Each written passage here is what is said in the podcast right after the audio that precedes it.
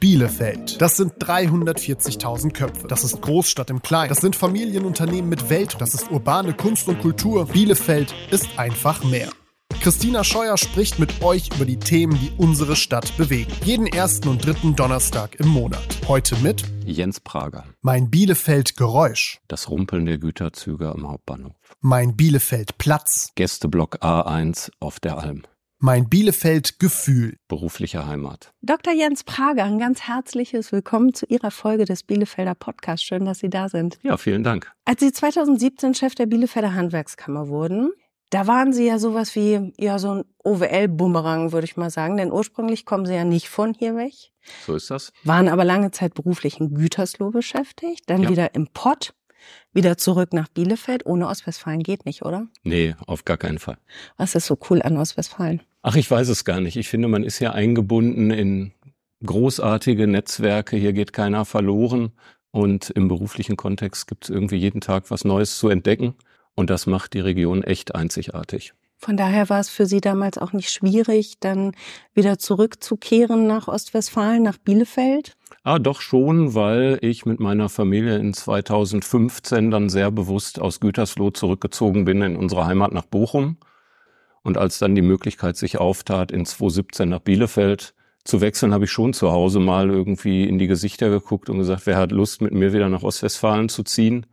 Und ehrlicherweise guckten alle Betroffen nach unten, so dass dann klar war, das wird erstmal etwas, was mit Pendeln zu tun hat. Mhm. Und das will natürlich auch gut überlegt sein. Ja, Pendeln ist anstrengend. Ja, mal mehr, mal weniger. Also ich finde, morgens hinpendeln ist gut weil ich da zumindest meinen ganzen Tag auch schon mal einmal gedanklich strukturiere. Abends zurückpendeln ist manchmal blöd, insbesondere wenn auf der A2 ein Unfall passiert ist. Ja. Ich pendel ja auch zwischen Bielefeld und dem Niederrhein und ich mag das, ähm, dass ich so ein bisschen den Clash beider Kulturen habe. Empfinden Sie es auch so? Ja, total. Für mich ist es gerade auf dem Rückweg, wenn ich dann Richtung Hamm fahre und dann am Rand irgendwie plötzlich wieder die industrielle Bebauung sehe, das finde ich echt schön. Das ist sozusagen mein, mein geborenes Zuhause. Und wenn ich morgens nach Bielefeld fahre, gibt es ja eine ganze Strecke, wo es echt grün ist. Und wenn dann die mhm. Sonne irgendwie aufgeht, ist auch schön. Mal abgesehen von der Landschaft äh, sind ja auch die Menschen, die äh, schon auch ein bisschen anders sind. Ne? Also wenn ich zum Beispiel am Niederrhein einkaufen gehe, ist das ein anderer Schnack, als wenn ich äh, hier in Bielefeld jetzt irgendwo an der äh, Fleischtheke stehe. Wie empfinden Sie das? Erlebe ich nicht so, ehrlich gesagt. Weil Sie also, nicht einkaufen? Äh, doch, auch ich kaufe ein. ähm, nein, ich finde tatsächlich, dass im Ruhrgebiet ist man ganz geradeaus. Das ist kein Klischee, sondern das ist wirklich so. Jeder kriegt irgendwie das gesagt, was er verdient, so habe ich immer den Eindruck. Und ich erlebe es hier auch nicht viel anders. Also ich habe ja nun lange in Gütersloh gelebt. Auch da ist es so, wenn man einmal angekommen ist in, in der Umgebung, gibt's Freunde, Beziehungen und auch Menschen, die einem sehr offen sagen, was sie denken, so dass ich mit den Ostwestfalen wirklich auch wunderbar zurechtkomme. Glauben Sie denn, das ist wirklich eine, eine Frage des Ortes oder wirklich auch des Menschen? Weil so wie ich Sie jetzt erlebt habe und wahrgenommen habe, Sie sind ja super direkt. Von Geburt an hätte ich jetzt gesagt. Also so bin ich groß geworden. Mhm und habe damit auch nie schlechte Erfahrungen gemacht, weil am Ende geht es ja darum, dass man seinem Gegenüber auch deutlich sagt, was man denkt, aber das immer sehr wertschätzend tut. Und das erlebe ich hier wirklich in gleicher Weise. Mhm. Vielleicht die erste halbe Stunde ist ein bisschen zurückhaltender, aber spätestens dann, wenn man irgendwie mitten im Gespräch ist, finde ich, ist der Bielefelder an sich oder der Ostwestfale so aufgeschlossen, wie ich das auch von zu Hause kenne und deshalb arbeite ich hier auch so gerne. Spannend. Weil viele ja das Gegenteil behaupten, ne? Und sagen wir aus Westfalen, wir seien so, naja, erstmal ein bisschen zurückhaltend und gar nicht so begeistert, wenn uns jemand sehr, sehr direkt was ins Gesicht sagt. Ich kann da super mit um. Gibt es denn Momente, wo Sie mit Ihrer direkten Art dann vielleicht auch mal anecken? Zumindest sagt es mir keiner. Ich neige manchmal zur Flapsigkeit. Mhm. Und ähm, da merke ich schon, wenn ich beispielsweise in der Handwerkskammer meine Vollversammlung habe, das ist unser höchstes Organ, dass ich mich da manchmal auch selbst ein bisschen disziplinieren muss, weil ich denke, warum lacht jetzt keiner? Und dann habe ich den Eindruck, vielleicht war ich einfach wirklich auch der Situation unangemessen zu flapsig und dann diszipliniere ich mich und dann geht das aber. Nein, aber insgesamt ist es wirklich so. Ich habe den Eindruck, was hier die Region so zusammenschweißt, ist, dass alle auch darauf angewiesen sind, in einem guten Miteinander aufgrund der Entfernung auch zur Landeshauptstadt nach Düsseldorf hier zusammenzuhalten, gerade in Mhm. beruflichen Netzwerken, um auch immer wieder deutlich zu machen, das Ruhrgebiet oder beziehungsweise Nordrhein-Westfalen ist nicht im Ruhrgebiet zu Ende, sondern dahinter kommt noch OWL und das ist sehr lohnend. Und hier kennt jeder jeden in Mhm. OWL. Und das finde ich sensationell. Wie äußert sich diese Flapsigkeit bei Ihnen? Ich bin gerne sehr ironisch und kommuniziere auch gerne zwischen den Zeilen. Und das muss man natürlich mögen, muss man sich vielleicht auch erstmal kurz darauf einstellen. Und manchmal ist es dann so, dass diejenigen, die mich länger kennen, da sehe ich dann auch, die grinsen auch im richtigen Moment. Und bei den anderen dauert es einen Moment, dass die sich vielleicht auch noch fragen, meint er das jetzt ernst oder nicht? Mhm. Ich kann mit dieser Flapsigkeit sehr viel anfangen. Ich glaube, ich habe das auch. Was für mich in dieser Flapsigkeit auch ein bisschen dazu gehört, ist, erstmal alle Menschen gleich zu behandeln. Wissen Sie, was ich meine? Ja, aber ich finde, das kann man sich irgendwie nicht vornehmen. Doch, Sondern finde ich schon. ist das so? Ja. Also ich bin äh, mit einer Haltung groß geworden, jeden erstmal anzugucken und, und sich ein Gefühl zu entwickeln, wo steht der denn jetzt und nach Möglichkeit demjenigen da zu begegnen, wo er gerade steht. Mhm. Und das ist auch keine Frage zum Beispiel von, von Bildung. Ich, ich komme aus Mhm. einem ganz normalen Stadtteil in Bochum gebürtig mit einer sehr durchmischten Sozialstruktur. Und das fand ich richtig schön. Und das ist auch bis heute so, dass ich mich dann besonders wohlfühle, wenn alle irgendwie sehr anders sind und auch alle was anderes machen. Aber ich muss mich dazu nicht zwingen, ich muss mir das auch nicht bewusst machen, sondern ich finde, so ist man einfach. Ja, ja, gut, okay. Vielleicht ist es zwingen da jetzt auch nicht das richtige Wort, aber ich lege da einfach total viel Wert drauf, ob mir der Oberbürgermeister gegenübersteht oder ein Praktikant, eine Praktikantin, dass ich da keinen Unterschied mache, was meine Ansprache angeht, mein ähm, Zugewandtsein. Mir persönlich ist das total wichtig. Wie ist das bei Ihnen? Ja, das ist mir auch wichtig, wobei jetzt in Ihrem Beispiel wäre es so, beim Oberbürgermeister ist es ja in der Regel so, von dem will ich was. Mhm. Und den umgarne ich dann möglicherweise in anderer Weise als die Praktikantin oder den Praktikanten, dem oder der ich dann erstmal ein gutes Gefühl geben möchte, zu sagen, wir können hier auf Augenhöhe miteinander umgehen und du kannst möglicherweise Dinge, die ich nicht kann und es ist doch spannend, wenn wir das gegenseitig kennenlernen. Insofern finde ich, ist es schon ein bisschen anders situativ, Mhm. aber von der Grundhaltung natürlich nicht sehr unterschiedlich. Mhm. Um doch noch mal eine Schublade aufzumachen, wie viel Ruhrpott ist in Ihnen und wie viel Ostwestfalen? 100 Prozent Ruhrpott. Ich bin wirklich sehr stolz auf die Region, aus der ich komme. Und es ist auch nicht der ganze Ruhrpott, sondern es ist wirklich Bochum. Ich bin Bochumer Mhm. durch und durch. Ich bin aber Ostwestfalen in vielen guten Gefühlen verbunden. Von meinen drei Kindern sind zwei in OWL geboren. Die sind hier groß geworden. Die haben ja alle laufen gelernt, sprechen gelernt, Fahrradfahren gelernt. Das sind so Dinge, die bringe ich natürlich mit der Region zusammen. Und meine Frau und ich, wir waren uns eigentlich immer einig, wir wollen zwei Kinder haben. Und dann begab es sich, dass wir in Olderdissen waren und dann neben uns eine Familie parkte, wo dann plötzlich ein drittes Kind aus dem Auto ausstieg und wo wir den Eindruck hatten, ist eigentlich keine schlechte Idee. und das sind so Erinnerungen, die ich mit OWL verbinde, so dass ich mich hier extrem wohl fühl- fühle. Aber ich bin ein Kind des Ruhrgebiets. Mhm.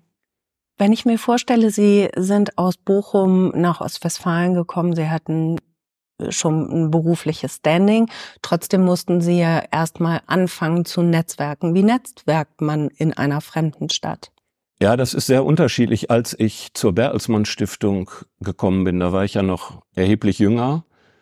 Da musste ich nicht viel netzwerken, sondern da wurde ich eingefangen, so würde ich das mal sagen. Mhm. Also tatsächlich in, in, in der Region ist es so, dass alle sehr aufmerksam ist, sind, ähm, wer kommt neu dazu, was bringt diese Person mit, wo kann man die vielleicht auch gebrauchen Mhm. so dass ich in dem gesamten Bertelsmann-Universum sehr umgarnt und eingefangen wurde von allen möglichen Netzwerken und mich dann sehr freute, als ich 2017 dann beruflich zum zweiten Mal nach Ostwestfalen kam, dass viele derjenigen, mit denen ich früher in Netzwerken verbunden war, plötzlich in ganz anderen Netzwerken auch wieder auftauchten, weil das ist ja ein bisschen wie ein Wanderzirkus so dass es auch da so war, dass ich an vielen Stellen ohne eigenes Dazutun einfach irgendwie dabei sein Mhm. konnte von Anfang an. Das Neue für mich war dann das Handwerk. Und Handwerker sind extrem so, wie ich das sehr schätze, aus dem Ruhrgebiet total direkt Und die interessieren sich bei mir auch weder für Ironie noch für Nebensätze, sondern nur da, dafür, was tust du für uns?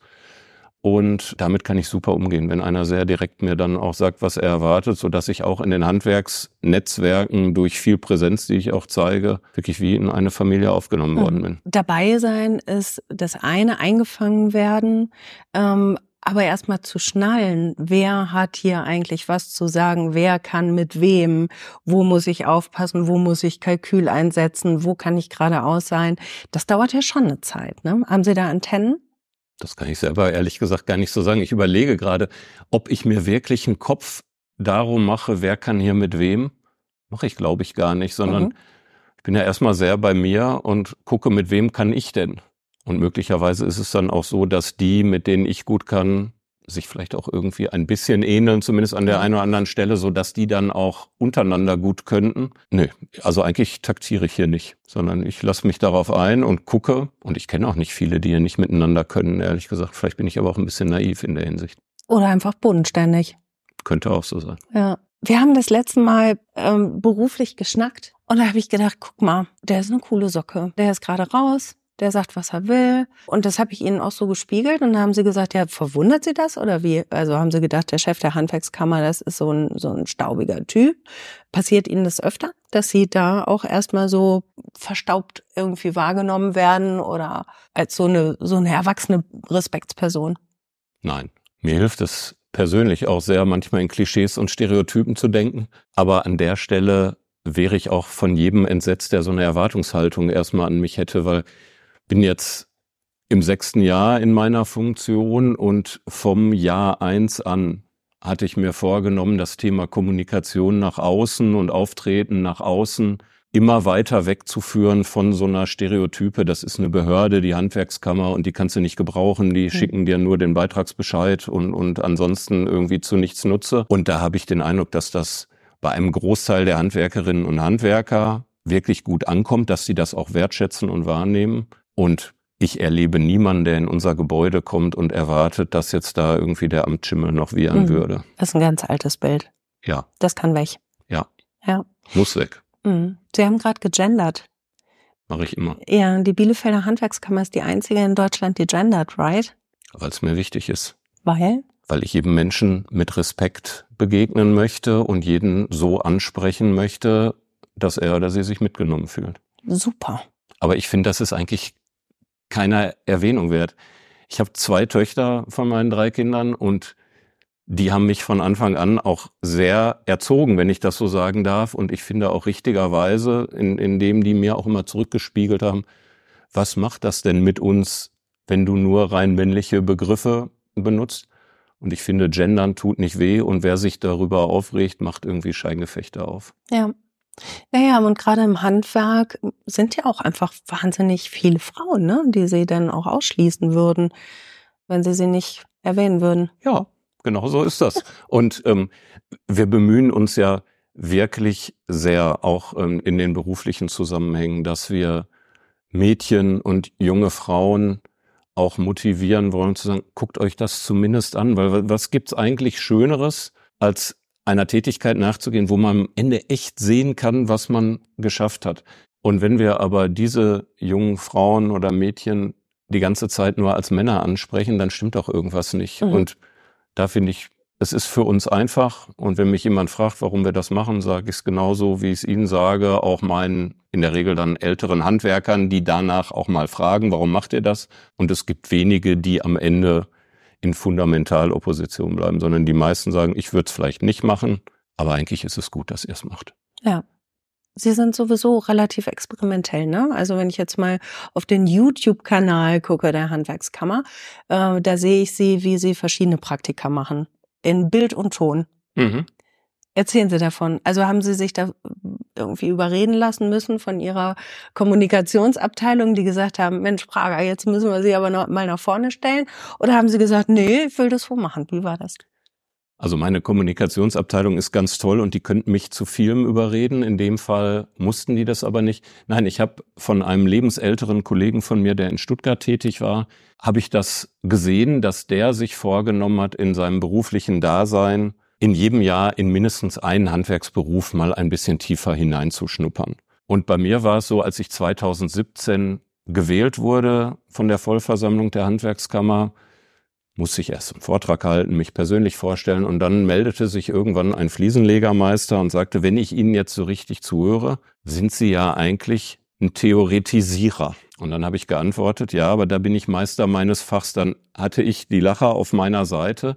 Das hat aber was mit mir gemacht, weil ich mich gefragt habe, wie gut kann ich wirklich die Interessen des Handwerks vertreten, wenn ich im Prinzip Handwerk ja auch nur vom Hörensagen kenne. Und dann sprang mich diese Idee aus Stuttgart an und habe gesagt, das möchte ich gerne machen, mhm. dass ich mindestens einmal im Jahr in einen Betrieb gehe und dort idealerweise von einer Auszubildenden oder einem Auszubildenden begleitet werde und darüber ein bisschen den Arbeitsalltag kennenlerne und das dann natürlich auch ein bisschen mit Augenzwinkern irgendwie aufbereitet wird, um das auch in den sozialen Medien zu zeigen, um darüber einerseits auch diese Berufe im, im weiteren Feld vorzustellen und andererseits natürlich auch eine gewisse Nahbarkeit der Handwerkskammer zu symbolisieren.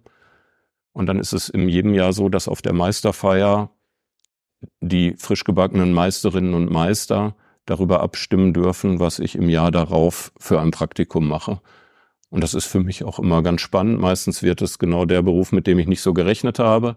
Aber ah, ich lerne da unglaublich viel und gewinne einen Mordsrespekt vor dem, was die mhm. Handwerkerinnen und Handwerker den ganzen Tag machen. Ja. Was ist so das Prägnanteste, was Sie für sich so mitnehmen konnten bisher? Ich habe jetzt nach der Corona-Pandemie ganz bewusst zwei Praktika gemacht, eins bei einer Kosmetikerin und eins in einem Friseursalon, weil das zwei Handwerke waren, die während Corona sehr gelitten haben teilweise geschlossen waren, die Kosmetikerinnen sehr lange auch geschlossen waren, die Friseursalons durften deutlich eher wieder aufmachen. Und da wollte ich mal gucken, man hat ja auch Bilder im Kopf. Und gerade ich als Mann habe auch Bilder im Kopf, wenn ich an Kosmetikexpertise denke. Und in beiden Fällen hatte ich mit jungen Auszubildenden zu tun, beide weiblich. Und die waren so selbstbewusst, weil es ja jetzt auch nicht so einfach, da sind Kameras dabei, dann ich als lebensälterer Mann, der dann da auch tatsächlich merkte, obwohl ich mir sonst manchmal eingebilde, durchaus auch handwerklich ein bisschen geschickt zu sein, für so feinmotorische Sachen komplett unqualifiziert zu sein, wie gut die mich da durch den Tag geleitet haben. Und das hat mich am Ende tatsächlich auch ein bisschen stolz gemacht zu sagen, guck mal, alle Vorurteile, die du vorher im Kopf hattest, die stimmen so nicht. Mhm. Und es lohnt sich sehr, wirklich mal einen zweiten oder einen dritten Blick zu riskieren. Mhm. Und gerade in dem Friseursalon war es so, da kam ich hin, der war unter Volllast an dem Tag, alle hatten wahnsinnig viel zu tun und irgendwie war da hohes Stresslevel. Und dann kamen die ersten Kundinnen, die dann auch alle mit, sag ich mal, großer Hektik und Betriebsamkeit dahin kamen und irgendwie auch schnell fertig werden wollten. Und sobald die sich hingesetzt haben, hat sich das komplett entspannt. Und da dachte ich für mich auch, das ist auch ein Beruf, wo man tatsächlich am Ende gute Laune schafft und daraus habe ich zumindest für mich an diesem einen Tag sehr mhm. viel Befriedigung gezogen. Ja. Und Sie haben ja auch, ja auch einfach nochmal die körperliche Komponente während Ihrer Praktika ja nun auch noch mitbekommen, ne, im Straßenbau. Das ist halt auch einfach eine Mordsmaloche, ne. Ich glaube, das ist auch wichtig in Ihrer Position, sich das ja wahrscheinlich klar zu machen, ne, auch wenn Ihnen das vorher sicherlich klar war. ja, Theorie. wobei ich, äh, genau, also äh, in der Theorie war mir das natürlich klar. Aber die Frage, die ich mir ja stelle, ist, was ist denn mit jemandem, der das 30, 40 Jahre lang macht? Jeden Morgen wieder aufsteht, gerade im Straßenbau ist ein gutes Beispiel, draußen tätig ist bei Wind und Wetter, im heißen Sommer wie im kalten Winter. Und diejenigen, mit denen ich da auch sprechen und auch arbeiten konnte, die waren auch in den Pausen so erfüllt von dem, was sie machen. Obwohl natürlich auch dem einen oder anderen anzusehen war, dass das körperlich nicht mehr alles so einfach ist aber die machen einfach ihren Beruf total gerne. Wo ich mich dann auch manchmal frage, wie ist das denn bei uns allen, die ihren Arbeitsalltag in so einem Büro verbringen?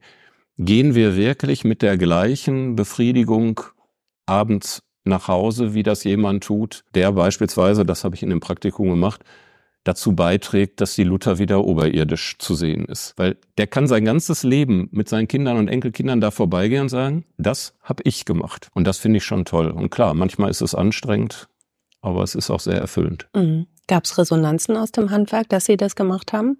Ja, schon nur und ausschließlich positive Resonanzen. Für die Betriebe, wo ich das mache, ist das ja auch immer eine leichte Zumutung Weil ich komme dahin, sag mal, Klugscheißer vor dem Herrn, mein auch manchmal, ich wüsste manches besser, wenn ich das da sehe und, und weil ich es manchmal eben nicht zurückhalten kann, sage ich es dann auch sofort. Dann ist ein Kamerateam dabei, die wissen auch vieles besser, zumindest wie man die Bilder irgendwie einfängt.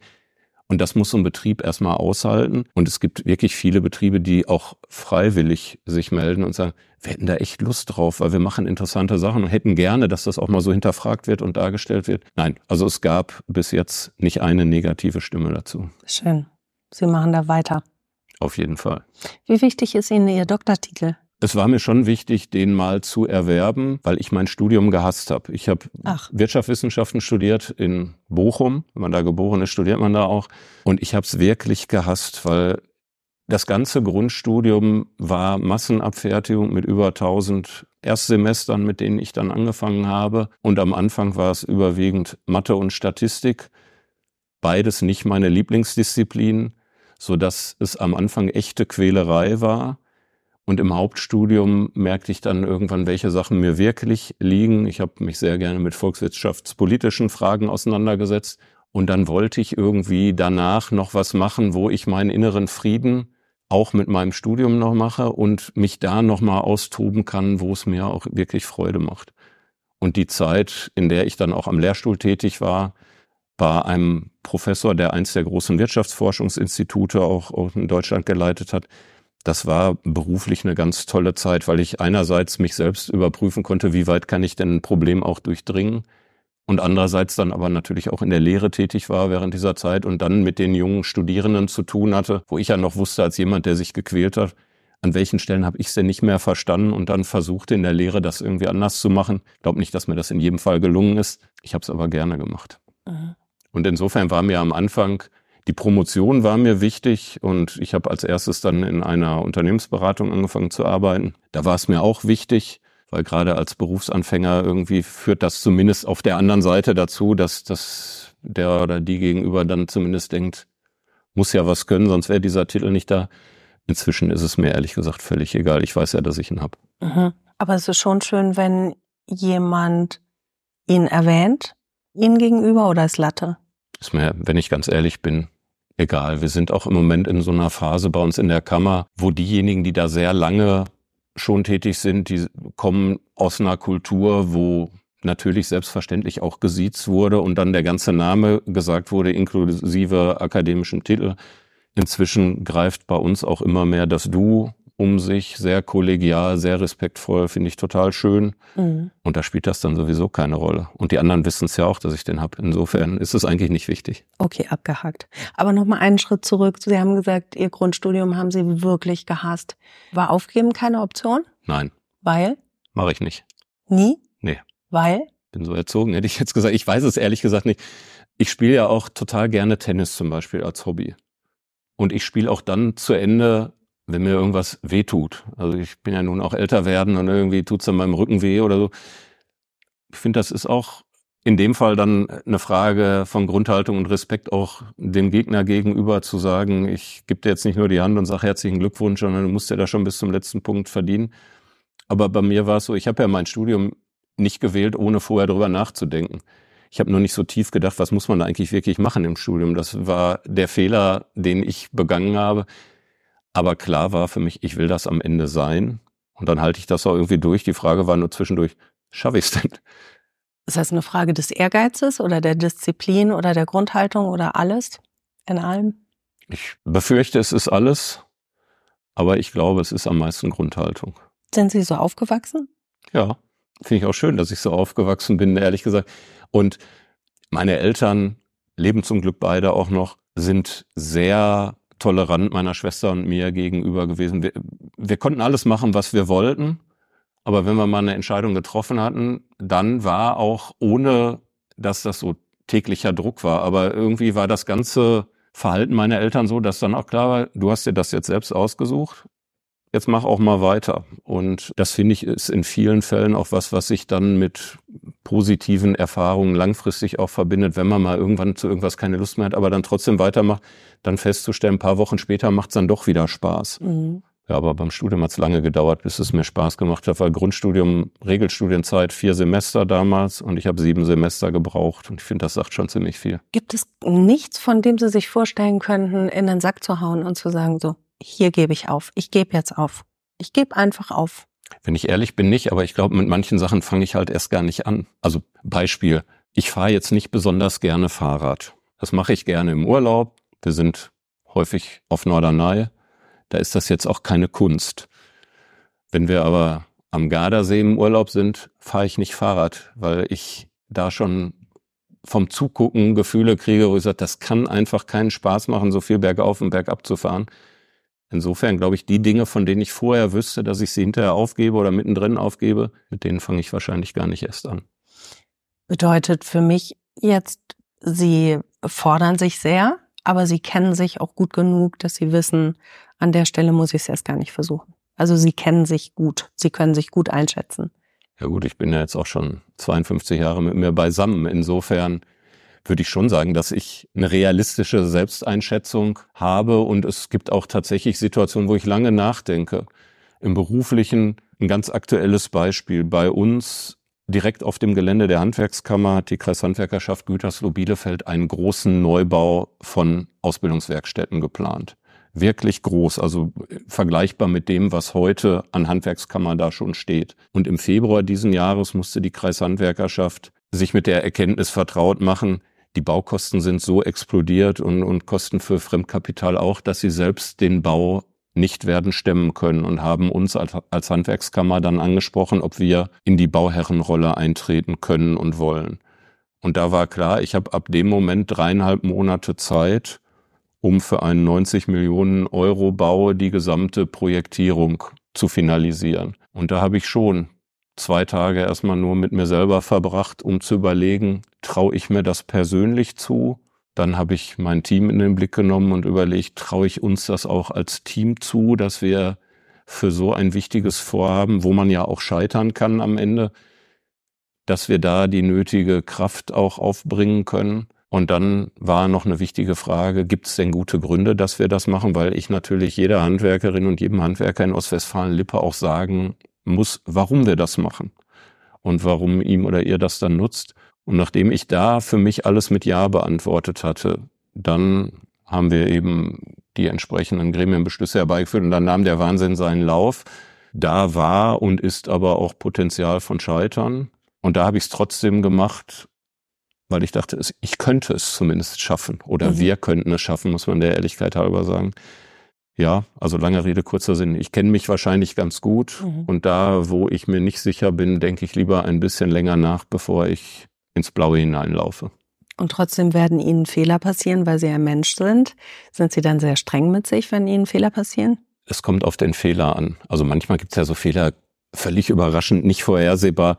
Da ist es mir auch wirklich völlig egal. Und ich kann auch gut damit leben, wenn ich drei Sachen versucht habe gleichzeitig zu machen, was meistens eh keine gute Idee ist. Und wenn dann eins von dreien nicht so richtig gut wird, ärgere ich mich hinterher kurz, denke, aber ist egal, war der Situation geschuldet.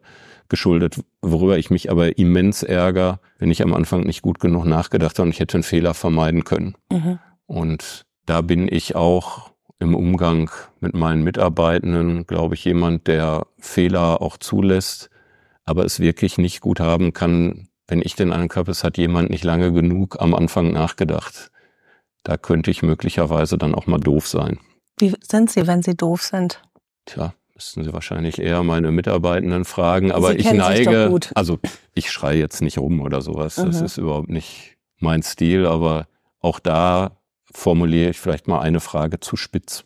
Tut mir manchmal auch hinterher leid im Übrigen. Aber ich versuche dann natürlich bei denen, denen ich irgendeine Aufgabe vorher zugetraut habe, auch zumindest dauerhaft den Eindruck zu erwecken, der hat mir was zugetraut und ich habe es jetzt gerade vermasselt, sollte mir vielleicht nicht nochmal passieren. Mhm. Und dann kommt die Ironie mit der Spitzenbemerkung wieder. Ein bisschen. Ja. Können sich entschuldigen? Wenn ja. Ja.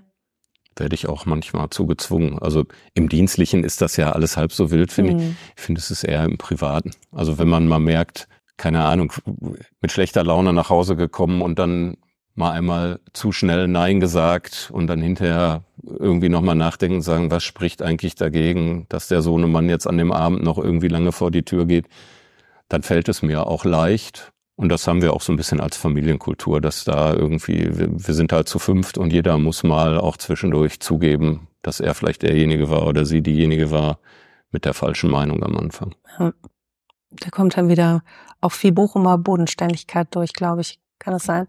Ich weiß nicht. Also es hört sich charmant an, die Umschreibung. Ich weiß nicht, ob ich mich selber so beschreiben würde, ehrlich gesagt. Aber ich bin zumindest grundsolide, so würde ich es vielleicht sagen. Schönes Abschlusswort. Vielen Dank. Ich danke Ihnen für das Gespräch. Das war schön. Für mich auch. Vielen Dank. Bielefelder.